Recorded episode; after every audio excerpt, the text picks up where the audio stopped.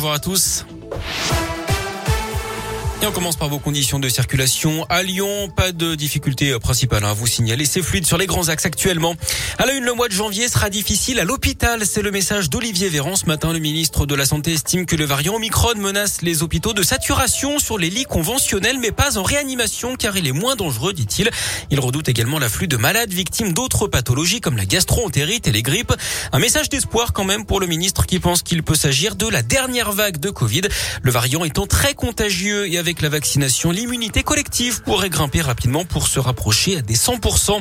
Le gouvernement lui réfléchit aux mesures à adopter dans les services publics essentiels, les hôpitaux, les transports, les administrations et bien sûr les lieux d'enseignement.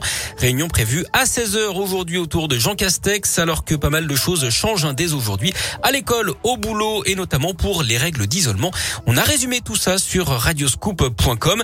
Notez que les partiels sont également impactés. Hein. Ils démarrent aujourd'hui pour 1 600 000 étudiants en présentiel à l'université Un masque FFP2 sera d'ailleurs distribué à chaque étudiant.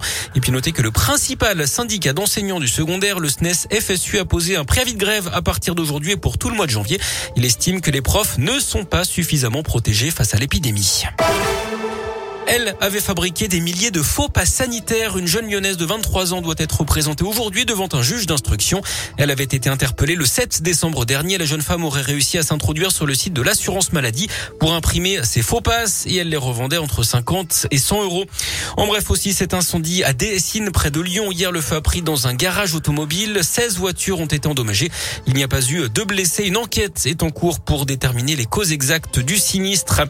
De gros bouchons hier au nord de Lyon sur la 6 à cause de vaches en divagation, des dizaines de kilomètres de rétention vers Villefranche-sur-Saône.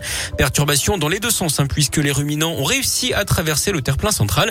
Une voiture a d'ailleurs percuté un animal sans faire de blessés au sein du véhicule.